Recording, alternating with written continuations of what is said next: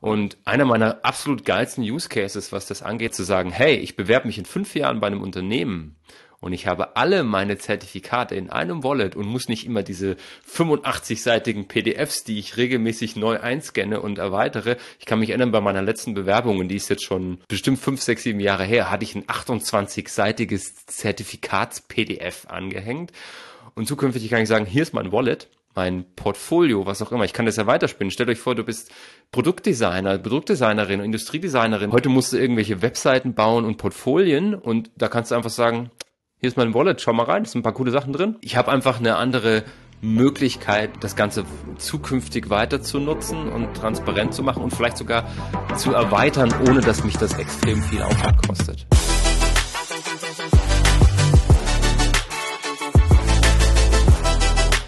Willkommen zum Pino und Pixel Podcast, Folge Nummer 27.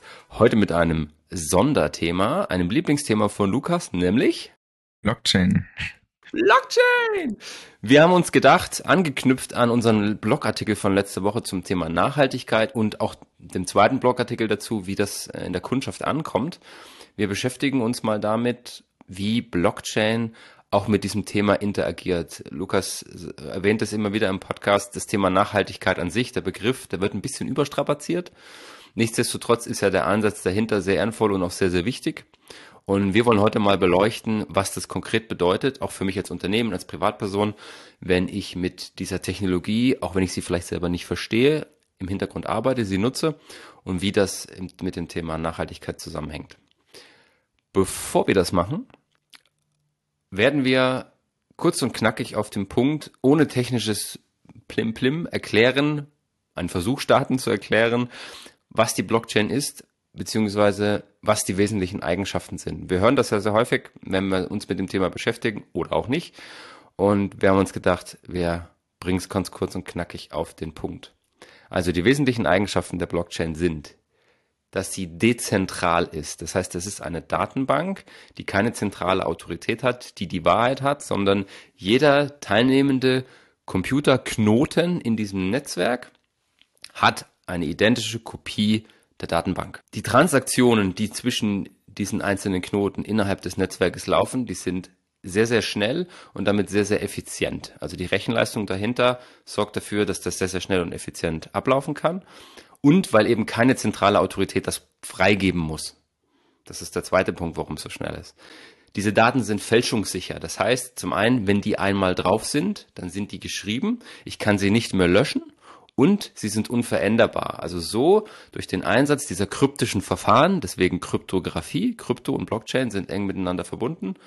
Durch den Einsatz dieser kryptischen Verfahren habe ich keine Chance, ohne weiteres diese Daten nachträglich zu verändern. Diese Daten sind auch transparent, das heißt die Transparenz, der wichtige Faktor der Blockchain, alle Daten sind jederzeit einsehbar. Wichtig hierbei, es ist pseudo-anonym, das heißt jede Adresse in diesem Netzwerk ist einsehbar, ist allerdings relativ kryptisch. Und nur wenn ich entscheide über bestimmte Software, Applikationen, Webseiten, dass ich möchte, dass mein Name hinter dieser kryptischen Adresse steht, dann wissen die Leute, okay, das ist die Adresse vom Alex. Und was sehr, sehr häufig im Rahmen der Blockchains zum Einsatz kommt, sind sogenannte Smart Contracts. Das sind schlaue Verträge, die kann ich programmieren mit bestimmten Eingabevariablen, Parametern, Bedingungen, die erfüllt sein müssen, damit dieser Vertrag automatisch abläuft. Ganz banales Beispiel Kaufvertrag. Wenn ich jetzt sage, ich habe etwas anzubieten zu einem bestimmten Preis und Lukas sagt, er möchte das kaufen, dann kann der Lukas sagen, okay, hier ist mein Gebot, draufklicken und da wir beide uns quasi über einen Smart Contract dazu verständigt haben, dass die Transaktion so abläuft, bekommt Lukas automatisch seine Leistung und ich bekomme automatisch das Geld. Funktioniert natürlich noch viel, viel schneller und effizienter bei digitalen Wertgütern, Produkten, geht genauso gut nachgelagert mit physischen Produkten. Das sind so die wesentlichen Eigenschaften, die eine Blockchain beschreibt und wir werden uns jetzt mal anschauen, was diese einzelnen Eigenschaften zu tun haben mit der Nachhaltigkeit. Lukas, kannst du kurz sagen, ob ich das einigermaßen gut erklärt habe? Du bist der Profi. Ja, also bei der Transparenz würde ich noch hinzufügen, ne, du musst nicht aktiv deinen Namen dahinter schreiben, sondern das kann ja auch PayPal-Style. Alex, schick mir mal fünf Euro bitte. Wenn Alex mir die fünf Euro schickt, dann habe ich quasi seine Identität offengelegt, weil ich weiß, das ist Alex. Gibt natürlich auch noch eine Komponente, gerade bei Warenlieferungen, die nicht auf der Blockchain passiert. Von daher ist nicht sichergestellt, dass man die Ware auch bekommt. Also es, das wäre nur bei Produkten, beispielsweise NFTs, die komplett hundertprozentig auf der Blockchain liegen und wo auch die, uh, fällt mir das Mikrofon runter, ähm, wo auch die äh, Erfüllung der Bestellung quasi auf der Blockchain passiert. Ja, also die Automation dieses Ablaufes funktioniert natürlich 100% autonom, wenn es digital ist. Und bei analog, da kommen wir später eh noch dazu, kann ich zumindest den Lieferprozess eines physischen Produktes tracken und dann ähnlich eine Sendungsverfolgung von einem Produkt wie heute schon nachvollziehen. Also jetzt, wo wir geklärt haben, was Blockchain grob bedeutet, was die wesentlichen Eigenschaften sind, können wir uns mal ein paar Use Cases anschauen, die insbesondere Unternehmen betreffen, die mit der Nachhaltigkeitsthematik zusammenhängen. Und das erste naheliegendste, durch digitale Transaktionen habe ich die Möglichkeit, Prozesse natürlich zu digitalisieren, zu automatisieren, damit schneller ablaufen zu lassen und gleichzeitig durch die Transparenz eben auch den, den Verlauf, den, die Abarbeitung dieser Prozesse tracken zu können. Was bringt mir das jetzt für die Nachhaltigkeit? Es ist ressourcenschonender. Zum einen natürlich, weil ich vielleicht weniger Infrastruktur dahinter brauche, weil viele Dinge automatisiert sind. Und zum anderen, weil ich eben beispielsweise bei der Bewegung von physischen Dingen die Möglichkeit habe, so lange das Ganze digital zu machen, bis ich wirklich die Notwendigkeit habe, ein physisches Produkt zu verwenden. Und wenn ich jetzt in die Weinbranche schaue, ganz klassisches Beispiel ist der Weinhandel mit Raritäten, mit Weinen aus der Subskription.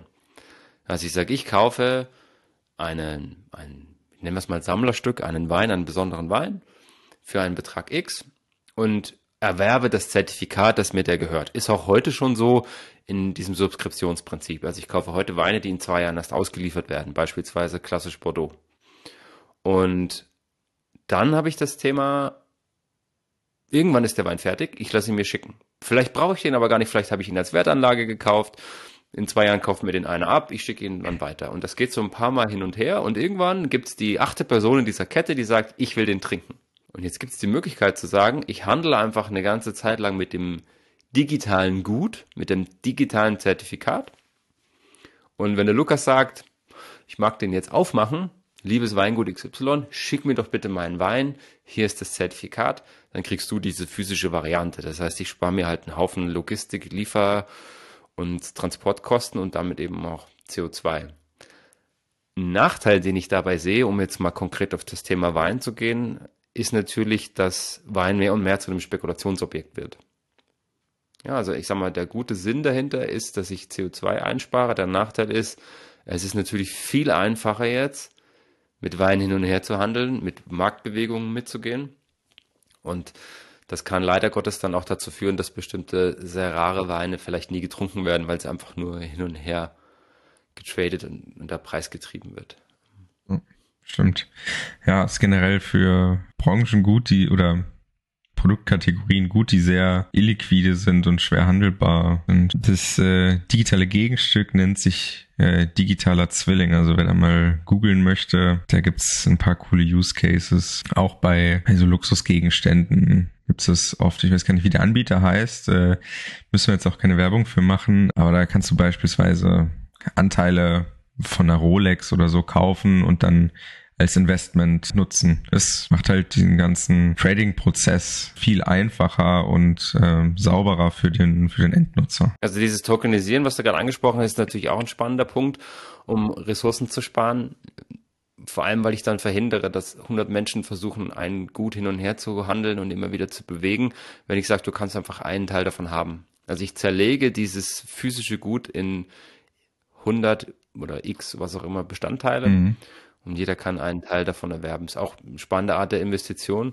Und das mit diesem digitalen Zwilling ist natürlich dann auch eine spannende Sache. Ja, gerade wenn du dann Anbieter hast, die auf die Echtheit aufpassen, ne? Also gerade bei Wein, Alex hat mir letztens äh, von einer Story erzählt, hat er einen sehr seltenen Wein gehabt. Du kannst die Story wahrscheinlich besser erzählen. War auch eine, eine Fälschung und sind ja Sachen, die jetzt nicht unbedingt easy zu erkennen sind für ja, Nicht-Experten oder Nicht-Experten speziell auf diesen Wein bezogen. Ne? Alex ist ja schon ein Experte, was Wein angeht. Ähm, aber du musst dich ja schon okay. speziell mit diesem Wein auskennen dann. Ja, sowas könnte man verhindern, wenn man eine zentrale Stelle hat, die dann Token ausgibt für einen geprüften Originalwein. Im Idealfall ist es das Weingut. Im Idealfall ist es das Weingut, ja. Und ich habe bestimmte Produkte, das ist ja nicht nur Wein, das ist auch bei Oldtimern zum Beispiel so, bei Uhren, bei allem, was einen großen Wert hat, was ich sammeln kann. Klassisch sind die immer mehr wert, A, wenn ich die Historie belegen kann Mhm. Und B natürlich, wenn ich die Echtheit belegen kann. Also das eine ist die Echtheit, dass ich weiß, meine Rolex, mein, mein Oldtimer, mein, mein Wein XY ist echt. Und das zweite ist natürlich dann sehen zu können, okay, er ist vielleicht echt, nur ich meine, der ist jetzt 60 Jahre alt, was hat er denn durch, der arme Wein? Und wenn der einfach in 47 äh, Dachböden und äh, Eiskellern hin und her gewandert ist, ist die Wahrscheinlichkeit eben niedriger, dass der noch was ist, als wenn ich sehe, der lag 35 Jahre im klimatisierten Weinkeller des Weinguts und heute hat er den Weg zu mir gefunden. Ja. ja und klar zahlt das jetzt nur bedingt auf die äh, Nachhaltigkeit ein, nur das ist definitiv einer der Anwendungsfälle, die uns auch in Zukunft insbesondere in der Weinbranche beschäftigen werden. Und nicht allein nur was mit dem nachhaltigen Ressourceneinsatz zu tun haben. Durch diese Automation der Prozesse, ja, dass die schneller, effizienter, auch transparent stattfinden, habe ich natürlich die Möglichkeit, nachhaltiger zu wirtschaften, meine Ressourcen effizienter einzusetzen. Und wenn ich jetzt mal das heute schon existierende, wir haben schon mal drüber gesprochen, Print-on-Demand-System mhm. äh, hernehme, dass ich sage, wenn ich über die Blockchain einen Kauf eines bestimmten Produktes antriggere und der Smart Contract weiß, dafür brauchst du folgende Zeit, Lieferzeit, der kostet so und so viel und folgende Produkte und der stößt dann quasi die Produktion an, kann ich logischerweise nachhaltiger produzieren, on demand. Ich kann dann auch nachträglich tracken, wo ist was, wo hat was stattgefunden? Gab es da vielleicht, nehmen wir das Thema Wein wieder, ein Weingut, das mit biologischer äh, Bewirtschaftung arbeitet, ähm, holen die sich die, die Dinge, die notwendig sind für die Produktion des Guts aus recycelten, weiß ich nicht, recyceltes Glas aus dem Pfandsystem. Ähm, was verwenden die? Ist es das vielleicht recycelter Kork, der oben in dem Diam drin steckt oder was auch immer? Das kann ich dann auch nachvollziehen. Das heißt, zum einen sehe ich transparent, wie läuft der Prozess ab, sind da vielleicht nachhaltige Betriebe beteiligt? Und ich habe nicht mehr unbedingt diese Produktion auf Halde als Weingut, sondern habe eben die Möglichkeit zu sagen, okay, da ist ein Bedarf da, bis August weiß ich, ich muss 500 Flaschen abfüllen dann mache ich das jetzt erstmal so. Ich finde es gerade in Bezug auf äh, die Nachverfolgbarkeit von Rohstoffen interessant. Oft sind die Arbeitsbedingungen schlecht und irgendwie weiß man nicht, ähm, kommt mein Produkt jetzt aus sklavenfreier Herstellung also es äh, gibt ja immer noch genug Leute, die äh, versklavt werden. Von daher, ja, also es ist eine Möglichkeit, um da auch ein bisschen nachzuverfolgen, aus äh, welcher Mine kommen jetzt meine Produkte und generell, wie war so die Lieferkette? Ist da wirklich äh, sauber gearbeitet worden? Ich kenne sogar ein Startup, äh, die setzen sich dafür ein. So ein bisschen schwierig, das auch gewinnbringend zu machen, weil, also wenn du es verkaufen möchtest, dann gehen wieder, gehen die Leute wieder dran vorbei. Also es äh, müsste ein kostenloser Service sein, der irgendwie anders monetarisiert wird. Aber an sich ist das schon ein sehr, sehr interessantes Thema. Also das hast du ja in einem ähnlichen Umfang heute auch schon, dass die klassischen Zertifizierungen, Nachweise logischerweise Geld mhm. kosten, weil natürlich da Institutionen dahinter sind, die das zertifizieren. Das ist halt zentral geregelt. Und wenn ich mir jetzt so eine Verknüpfung vorstelle, äh, warum mache ich denn so eine Zertifizierung? Die mache ich zum einen natürlich, um nach außen zeigen zu können, ich arbeite wirklich so, um mir auch dieses Zertifikat zu holen und weil es natürlich für die Kundschaft, fürs Marketing eine Relevanz hat. Es gibt Betriebe, die entscheiden sich heute bewusst dafür, keine Biozertifizierung zu machen, weil sie sagen, ich kommuniziere das selber. Und meine Kundschaft legt keinen Wert auf dieses Siegel, mhm. nur ich kann das selber nach außen tragen. Und dann gibt's aber andere, die sagen, ohne dass ich in irgendeinem Verbund, Demeter, Bioland, was auch immer unterwegs bin, kaufen die Leute meine Weine nicht, weil ich vielleicht 70 Prozent meiner Weine in Bioläden verkaufe und da schauen die Leute bewusst drauf auf dieses Label. Ja, oder wenn mein Wein vegan ist oder was auch immer. Und da sind dann schon bestimmte Betriebe darauf angewiesen, die dann sagen, okay, ich zahle diese Zertifizierung, die wird auch regelmäßig dann vielleicht validiert. Und wenn ich die Möglichkeit habe, das dann zu tracken, dass ich sage, okay, das ist dann durch das Weingut gelaufen, äh, der Wein kommt von dem und dem und ich sehe, ja, okay, nachhaltig, ist das definitiv eine Sache, die damit einzahlt. Und ich bin mir auch ziemlich sicher, dass das zumindest mittel, spätestens langfristig auch für andere Produkte kommen wird. Und wir haben ja in, ein banales Beispiel, wir haben heute diesen Nutri-Score, da haben wir auch schon mal drüber gesprochen. Und die, für die das eine Relevant hat, für die das wichtig ist, die packen es natürlich drauf auf die Verpackung. Die sagen, hey, ich bin A oder B. Ähm, oder die Fleischproduktion, ja, wo kommt mein Fleisch her? Die sind da stolz drauf, die packen es drauf, nur das kostet mit Sicherheit mehr Geld, das da drauf anzubringen und sich danach auch entsprechend, nennen wir es mal, prüfen oder zertifizieren zu lassen. Mhm. Das ist ja eine bewusste Entscheidung der Unternehmen. Und du verlierst automatisch als, als Konsument das Vertrauen, wenn du ein Produkt in der Hand hast und weißt, eigentlich könnten sie doch jetzt draufschreiben, wie gut die Tiere es hatten bei der Produktion, mhm. ja, beim Anbau, der Landwirtschaft, was auch immer. Aber wenn sie es nicht machen, verliere ich irgendwie das Vertrauen. Wir haben letzte Woche auch äh, bei dem, bei dem Weekly Update über die Wahrnehmung der Branche und auch der Kundschaft zum Thema Trends und äh, ich finde dieses Wort so schlimm, dieses Better for You, Health Wines, das ist ein sehr irreführender Begriff, nur da geht es im Endeffekt subsumiert um die Weine, die nachhaltig, biologisch produziert sind, glutenfrei, vegan angepriesen werden. Es sind immer noch Weine mit Alkohol und Alkohol ist nun mal eine Droge. Nichtsdestotrotz ist da ein Trend zu erkennen, dass die Leute zu weniger Alkohol gehen, zu tatsächlich nachhaltig biologisch produzierteren Weinen und das sieht sowohl die Branche als auch die Kundschaft so und ich glaube, dass auch mit dem Tracking da nochmal einiges an Transparenz geschaffen werden kann. Und du hast völlig recht, was kostet mich das dann als Unternehmen, gerade als kleiner Betrieb, mich diesem Ganzen anzuschließen und solange wir eine Massenadaption nicht haben oder die Systeme relativ simpel umzusetzen sind, auch für kleine Betriebe, wird das noch eine Weile dauern. Ja. Und es gibt viele Branchen, es gibt in der Schweiz eine Firma, es gibt in Asien eine Firma, die sich sehr stark mit dieser Transparenz der Lieferkette beschäftigen. Die versuchen nicht nur für Wein, sondern auch für andere Produkte da Aufklärungsarbeit und natürlich Pioniersarbeit zu leisten. VChain ist mhm. ein relativ großes, bekanntes Unternehmen.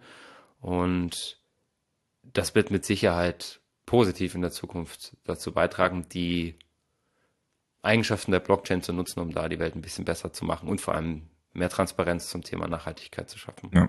Glaube ich auch. Was man dann so on top da drauf packen kann, ist, wenn ich weiß, als Unternehmen, sag ich mal, ich habe verschiedene ähm, Stellen, wo meine Produkte herkommen, die dann für mich, für die Finalisierung meines Produktes relevant sind. Wenn ich zum Beispiel die Flaschen von dort hole, die Etiketten von da und die äh, Kapseln oder den Kork von einem anderen Hersteller und bringe die bei mir im Weingut zusammen, und mache dann gemeinsam mit dem Wein aus meinem Keller das Produkt raus. Und ich habe da regelmäßig äh, ablaufende Prozesse, weil ich vielleicht mehr als einmal im Jahr produziere oder fülle.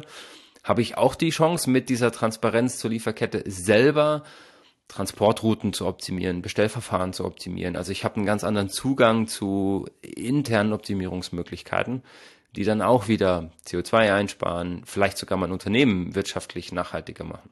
Zu denen ich jetzt auch, also die Daten, die, die hast du ja sonst auch, oder? Ja, die natürlich, klar. Die Frage ist, gibt es da vielleicht zukünftig die Möglichkeit, das Ganze mit einer, einer App, die oben drauf sitzt, auslesbar zu machen? Mhm. Und heute ist es gefühlt ein sehr viel mühseligerer Prozess.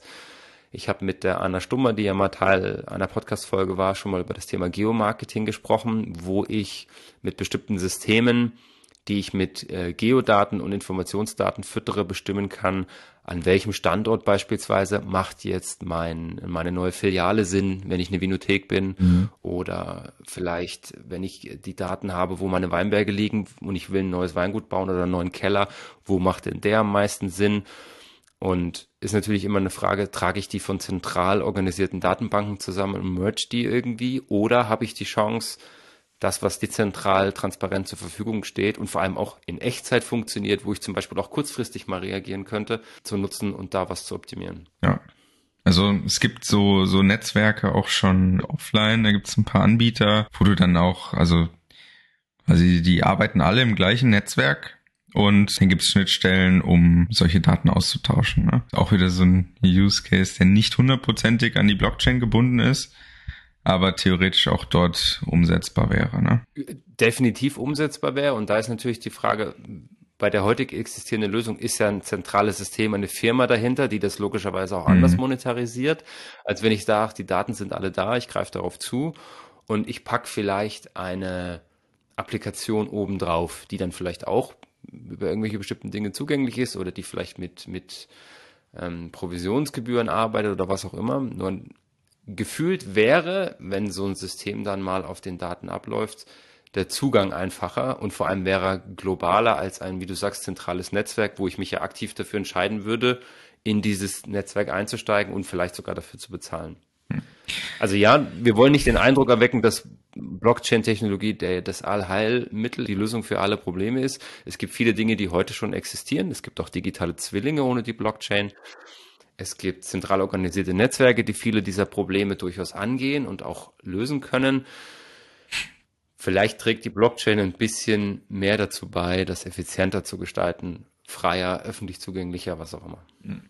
Ja, ich, äh, äh wenn sich wahrscheinlich die Dropshipper freuen, äh, äh, ich bekomme hier und da mal so Dropshipping-Werbung bei TikTok oder so Leute, hey, du machst hier jetzt äh, 5 Millionen in den nächsten drei Monaten, wenn du Dropshipping machst. Und da gibt's auch Tools, mit denen du sehen kannst, wo die großen Marken, beispielsweise Nike oder so, produzieren lassen. Das ist, ich glaube, in den USA ist es äh, vorgeschrieben, dass es öffentlich gemacht wird. Aber wenn du es nicht möchtest, dass es öffentlich ist, wäre es natürlich auch vielleicht nicht so smart als Nike dann deine, deine Hersteller oder deine Produzenten in China für alle öffentlich zu machen. Und daher ist auch die Frage, will man als Weingut beispielsweise, dass äh, das öffentlich ist, wo die, wo die ganzen Rohstoffe herkommen? Wer bestimmt denn das? Das bestimmt im Endeffekt die Gesellschaft von der Markt. Ja? Und ja. wenn die Gesellschaft sagt, mir ist es nicht wichtig, mir ist es egal, dann werden natürlich auch weniger Betriebe sich dafür entscheiden, sich vielleicht in diese Richtung zu bewegen und das Ganze transparent zu machen. Wenn ich zu meiner Philosophie stehe, stolz darauf bin, dann möchte ich das teilen und dann bin ich auch bereit, da zu investieren.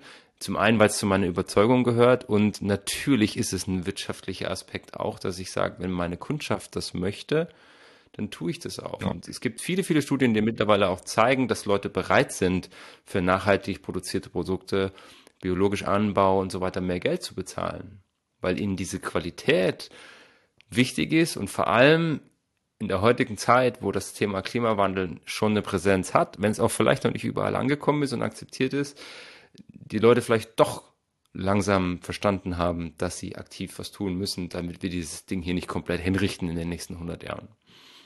Stimmt. Also gerade so Unternehmen mit Fokus auf Nachhaltigkeit können das natürlich nutzen. Dann ist ein schöner Anknüpfungspunkt an den weiteren Punkt, den wir dabei haben, der jetzt nicht direkt auf die Eigenschaften der Blockchain einzahlt. Nur für mich ist einer der großen Use Cases, egal in welcher Branche, das Thema Loyalitätsprogramm, das Thema Loyalitätsnachweis. Ich habe viel, viel durch den Einblick in die Blockchain, in was meine Kundschaft, mein Netzwerkbeteiligten tun, habe ich viel besser und direkter die Möglichkeit, die Leute dafür zu belohnen. Wenn ich als Weingut weiß, der hat meine letzten acht Jahrgänge im Keller von meinem großen Chardonnay und ich sehe das ja, dann kann ich dem sagen, hey, willst du nicht mal aufs Weingut kommen und ich lade dich ein auf die Jahrgangsverkostung. Oder du kriegst jetzt Treuepunkte dafür, dass du seit vielen, vielen Jahren an unser Weingut, an unsere Philosophie glaubst, das Ganze unterstützt. Und das Gleiche kann ich natürlich auch für meine Mitarbeitenden tun. Wenn ich sage, hey, der, diejenige hält sich an bestimmte Vorgaben oder fährt nur äh, in bestimmte Urlaubsregionen oder fliegt nicht innerdeutsch, was weiß ich, keine Ahnung. Also auch da habe ich die Möglichkeit, dieses, dieses Reward-System hochzufahren und Danke zu sagen für nachhaltig abgelaufene, benutzte Prozesse. Ja. Und auch um den dritten Betrachtungsweg noch mit reinzunehmen, ich kann auch die Transparenz als Weingut nutzen, zu sagen, hey, pass auf, ich arbeite mit dem und dem nachhaltigen Betrieb, der mir meinen Kork liefert. Ich habe ähm, Solarenergie auf dem Dach und nutze die und habe da auch wieder ein Reward-System, das der Markt an sich dann vielleicht mittragen kann. Also durch die Transparenz gibt es auch viele Vorteile, wenn auch, äh, das ist besonders Lukas sehr wichtig, Transparenz bedeutet natürlich auch viel mehr Verantwortung für meine eigenen Daten.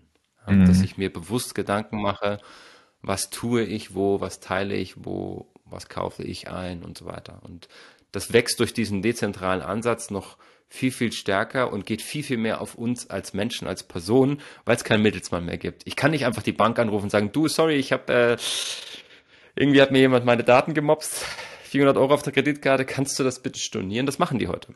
Das geht dann da nicht mehr. Also ich habe auch eine andere Verantwortung und die wächst natürlich zunehmend mit der Tatsache, wie viel ich dann auch an Blockchain nutze und transparent mache. Ja. Habe ich das in deinem Sinne gut formuliert? Ja, also äh, wo ich mir gedacht habe, oh oh, als du gesagt hast, dann weiß, also ich kann meine Mitarbeiter belohnen, wenn ich sehe, dass sie, dass sie keine Inlandsflüge machen. Da habe ich gedacht, oh gefährlich, aber im Endeffekt ist es ja genauso, ne? wenn man nicht, nicht so aufpasst, was man da mit seinem dem Arbeitgeber bekannten Wallet macht, dann kann es halt schon sein, dass sowas rausflutscht. Also aufpassen. Was da zum Beispiel spannend wäre, ist zu sagen, ich fahre dieses Prinzip, gerade wenn ich jetzt auf Mitarbeitende gehe, so ein bisschen wie das Bonusprogrammprinzip von Krankenkassen. Die ziehen sich das ja auch nicht automatisch irgendwo her, sondern ich sage denen, pass auf, hier ist mein Nachweis für die Blutspende, hier ist mein Nachweis für die Zahnreinigung, hier ist mein Nachweis für den äh, Münchner Stadtlauf XY. Und so ähnlich könnte ich das ja dann da auch steuern, mhm. dass ich sage, ich habe mein, mein, mein Alex Mitarbeiter Wallet und da lasse ich mir die Zertifikate reingeben für, ich habe eine Solaranlage auf dem Dach oder ich habe, ähm, ich kaufe regelmäßig bei einem nachhaltigen Betrieb ein oder ich habe meine Bahncard, Jahreskarte, was auch immer, ja, für öffentliche Verkehrsmittel und so weiter. Ich habe ein Elektroauto, also wenn das mal, sag ich mal, zertifikatsgestützt ist vielleicht, oder ich habe eine Schulung gemacht, einfach ganz banal zum Thema Nachhaltigkeit, dass ich sage, es gibt vielleicht bewusste Bonusprogramme innerhalb von Firmen, wo ich als Mitarbeiter, als Mitarbeiterin selber plakativ machen kann, selbst gewählt, was nutze ich denn da und möchte dafür belohnt werden. Vielleicht gibt es einen Nachhaltigkeitsbonus, den ich on top zu meinem Grundgehalt kriege, weil ich bestimmte Dinge tue oder eben nicht tue. Ja? Also finde ich einen tollen Ansatz. Frag mich gerade wieder, ob ich das möchte. Das ist ja die Frage, wer die, die Zertifikate ausstellt und ob das überhaupt öffentlich sein muss. Kann natürlich auch privat irgendwie zertifiziert sein. Da würde ich vielleicht schon eher sagen, okay, bin ich dabei. Beispielsweise treue Modell vom, vom Zahnarzt äh, oder von von für Krankenkassen, wenn der Zahnarzt dir dann einen Stempel gibt, äh, dass du bei der Kontrolle warst, da kannst du natürlich auch, ne, klar, du kannst damit nachweisen, dass du beim Zahnarzt warst. Auf der anderen Seite weißt du damit auch nach, dass du die letzten fünf Jahre nicht beim Zahnarzt warst, wenn du diese Stempel nicht gesammelt hast. Ja, und das ist eine negative Implikation. Ich meine, ich entscheide mich ja bei meinem Krankenkassensystem bewusst dafür. Ich habe jetzt meine erst gewechselt vor einem knappen Jahr oder vor zwei Jahren, nur ich entscheide mich ja bewusst dafür, ich nehme an diesem Bonusprogramm teil mhm. und melde das. Und zum Thema Zahnreinigung, da lade ich die Rechnung hoch. Beim Halbmarathon der Stadt München lade ich die Teilnehmerurkunde mit meiner Uhrzeit hoch und das entscheide ich ja bewusst alles selbst. Ja. Und gerade in Unternehmen, wenn ich sage, hey, pass auf, wir bieten dir an, lieber Lukas, du kriegst zehn Prozent on top auf dein Gehalt, wenn du bestimmte nachhaltige Tätigkeiten nachweist, dann kannst du dir das selber überlegen, ob du das möchtest. Und dann ist natürlich die Frage, wie erbringst du die Nachweise? Ich könnte mir zum Beispiel auch spannend sowas vorstellen wie, ich lasse das langfristig im Unternehmen laufen und in meiner Personalabteilung lege ich quasi die Nachweise vor, analog von mir aus. Und die Person, die dort sitzt, stellt dann mein Unternehmenszertifikat auf. Wäre zum Beispiel eine Option. Ja, also solche, so eine Art ähm, Akademie ja, wenn ich zum Beispiel um Schulungen ginge, wenn ich verschiedene Module besuche, zum Beispiel zum Thema nachhaltige Produktion, wenn ich jetzt wieder im Weinbau unterwegs bin, nachhaltige Ressourcenbeschaffung, solche Sachen, dann könnte ich sagen, als Weingut, als größerer Unternehmen, als kleine Weingüter wird da wahrscheinlich keine Notwendigkeit sein. Ich habe eine Schulungsabteilung oder eine Personalabteilung, die vergibt dann für die Teilnahme an solchen Dingen interne Zertifikate. Ich war im November letzten Jahres auf einem Workshop mit einer Beratungsfirma, die hat viele Unternehmen als Kunden, die eben auf solche Schulungsmodelle aus sind, die sagen, wie kann ich denn intern vielleicht das Ganze effizienter, transparenter und digital gestalten, meine Schulungen so vergeben und dann entsprechend so Reward-Programme oben drauf setzen. Ja. Also man kann das ziemlich weit spinnen, logischerweise. Ja. Und natürlich auch da, hast du vollkommen recht, geht es darum, was möchte ich preisgeben? Habe ich die Wahl? Sollte immer so sein in meinen Augen, mhm. gerade im Angestelltenverhältnis. Und was sind die Benefits und es sollte auch nicht so sein, dass ich dazu genötigt bin, das unbedingt zu tun. Ja, wenn ich am 29.12. unbedingt noch zur Blutspende muss, obwohl ich jetzt vier Tage irgendwie ziemlich gelitten habe, nur damit ich diese 30 Euro von der Krankenkasse kriege. Hm. Ja, also ich finde so Treueprogramme auch, auch nice. Also ich ähm, bin auch bei einer Krankenkasse, die so Programme hat und das, ich glaube, da musst du, wenn du im Fitnessstudio bist, kriegst du einen Punkt, wenn du ja beim Zahnarzt warst, kriegst du einen Punkt und wenn du irgendeine andere Vorsorgeuntersuchung gemacht hast, kriegst du einen Punkt und dann kriegst du irgendwie eine Rückerstattung oder irgendwas anderes oder Fitnessstudio Gebühr zurückerstattet oder sowas. Das ist schon cool. Nur der Need for Blockchain da in dem Punkt ist wieder, äh, also den, den finde ich ist nicht so klar, was da jetzt der Benefit ist, das auf der Blockchain zu haben. Weil wenn du mit einer zentralen Stelle, wie beispielsweise der Krankenkasse, agierst, dann ist es im besten Fall so, dass nur die Krankenkasse davon Bescheid weiß und nicht die ganze Welt, sage ich mal. Also das wäre jetzt so ein, so ein Thema, das würde ich gerne mit der Krankenkasse teilen, das mache ich auch. Aber es muss jetzt nicht die ganze Welt wissen und Fälschungssicherheit habe ich dadurch auch nicht, weil ich, wenn ich die Dokumente bei der Krankenkasse abgebe und die geben mir dann das Zertifikat zurück, ich brauche es dann ja nicht mehr, weil ich habe es ja schon zertifiziert bei der Krankenkasse. Mir fallen da schon ein paar spannende Sachen ein. Wenn ich mir zum Beispiel vorstelle, ich bin in der Krankenkasse und mein zukünftiger Status, insbesondere wenn ich Richtung private Krankenkasse denke, wie werde ich eingestuft, wo lande ich vielleicht und wie viel Beitrag muss ich zahlen? Und ich habe die Möglichkeit, Krankenkassen unabhängig nachzuweisen, dass ich die letzten 25 Jahre bei der Zahnreinigung war, dass ich regelmäßiger Blutspender bin, dann habe ich schon einen Vorteil davon. Mhm, ist natürlich ja. wieder eine Frage, möchte ich das? Ich kann es selber entscheiden. Und einer meiner absolut geilsten Use Cases, was das angeht, auch wenn es jetzt nicht direkt mit dem Thema zu tun hat, aber weil du es gerade angesprochen hast, was habe ich davon mit dem Blockchain-Use-Case, ist natürlich punktuell die Entscheidung, wann macht es Sinn. Aber zu sagen, hey, ich bewerbe mich in fünf Jahren bei einem Unternehmen und ich habe alle meine Zertifikate in einem Wallet und muss nicht immer diese 85-seitigen PDFs, die ich regelmäßig neu einscanne und erweitere. Ich kann mich erinnern, bei meiner letzten Bewerbung, und die ist jetzt schon bestimmt fünf, sechs, sieben Jahre her, hatte ich ein 28-seitiges Zertifikats-PDF angehängt und zukünftig kann ich sagen, hier ist mein Wallet, mein Portfolio, was auch immer. Ich kann das ja weiterspinnen. Stellt euch vor, du bist Produktdesigner, Produktdesignerin, Industriedesignerin, keine Ahnung. Heute musst du irgendwelche Webseiten bauen und Portfolien und da kannst du einfach sagen, hier ist mein Wallet, schau mal rein, es sind ein paar coole Sachen drin. Einfach so, weißt du? Ich habe einfach eine andere Möglichkeit, der, das Ganze zukünftig weiter zu nutzen und transparent zu machen und vielleicht sogar zu erweitern, ohne dass mich das extrem viel Aufwand kostet. Nur wie gesagt, das sind punktuelle Use Cases, wo jeder bitte selber entscheiden soll, ob das was für ihn ist. Ich finde dieses Zertifikatsthema ziemlich geil und die Menschen wollen ja auch, dass andere wissen, was ich gemacht habe. Die posten ihre Teilnahmen an, weiß ich nicht, Konferenzen, an, an Schulungen, sowas sowieso überall auf LinkedIn und Co. Und wenn die Menschen das machen, dann dürfen die natürlich auch ein Wallet haben, wo alles drin ist.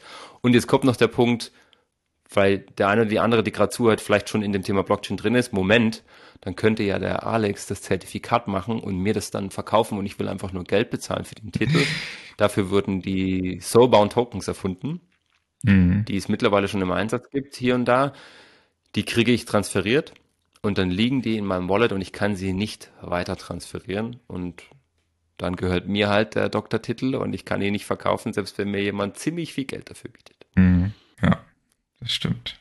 Ja. Also das war mal so ein, so ein kleiner Einblick und wie gesagt, immer alles mit Vorsicht genießen, immer darüber nachdenken, möchte ich das für mich selbst. Die Blockchain bietet sehr, sehr viel, nur sie verlangt von uns eben auch ein bisschen mehr Vertrauen, aber auch ein bisschen mehr Sensibilität im Umgang mit unseren Daten. Mhm also falls, falls jemand selbst Ideen hat, denn Alex sprudelt richtig krass. Voller Ideen. Ich finde da immer so, so einen kleinen Reality-Check. Also würdest du deine Daten so wie du sie auf der Blockchain speichern möchtest, würdest du sie so auch in der öffentlichen Datenbank speichern. Mit deinem Namen dran. Und da fallen bei mir ganz schön viele Use Cases raus. Also ich poste selbst auch nichts bei Instagram beispielsweise. Ist nicht so mein Ding möchte auch nicht, dass irgendjemand so einen tiefen Einblick in mein Leben bekommt. Von daher muss man sich alles sehr, sehr gut überlegen. Vor allem, weil man die Sachen auch nicht so einfach wieder löschen kann. Ne? Also die, die bleiben quasi wirklich für immer. Wenn du jetzt einen LinkedIn-Post machst oder einen Instagram-Post, den kannst du im Normalfall wieder löschen, wenn ihn niemand anders zwischengespeichert oder gescreenshottet hat oder sowas. Aber auf der Blockchain bleiben die Daten dann doch schon. Das sollte man immer auch im Hinterkopf behalten. Was Lukas natürlich jetzt vergessen hat, ist, Lukas teilt seit 27 Folgen sein komplettes Leben mit uns in diesem Podcast. und das sind ja jetzt doch schon 37.000 also. Zuhörerinnen und Zuhörer pro Folge die das jetzt natürlich auch alles wissen, Lukas. Mhm. Ja, also Alex führt mich langsam ans Influencer-Dasein ran. Ich bin noch nicht da angekommen. Also mein erster Post bei Instagram, äh, der steht noch aus. Vielleicht kommt das noch. ich weiß es nicht. Du wirst zu nichts gezwungen. Außer zum Podcast. Wie, ja. Also vielen Dank für deinen Input, für deine Sicht der Dinge. Du hast äh, mir einige schöne Einblicke gegeben und ich hoffe euch da draußen auch. Wir hören uns am Samstag wieder mit dem Weekly Update zur Weinbranche. Gibt ein paar coole neue Geschichten, auch aus dem Celebrity-Sektor. Und bis dahin, fröhliche Restwoche. Yes.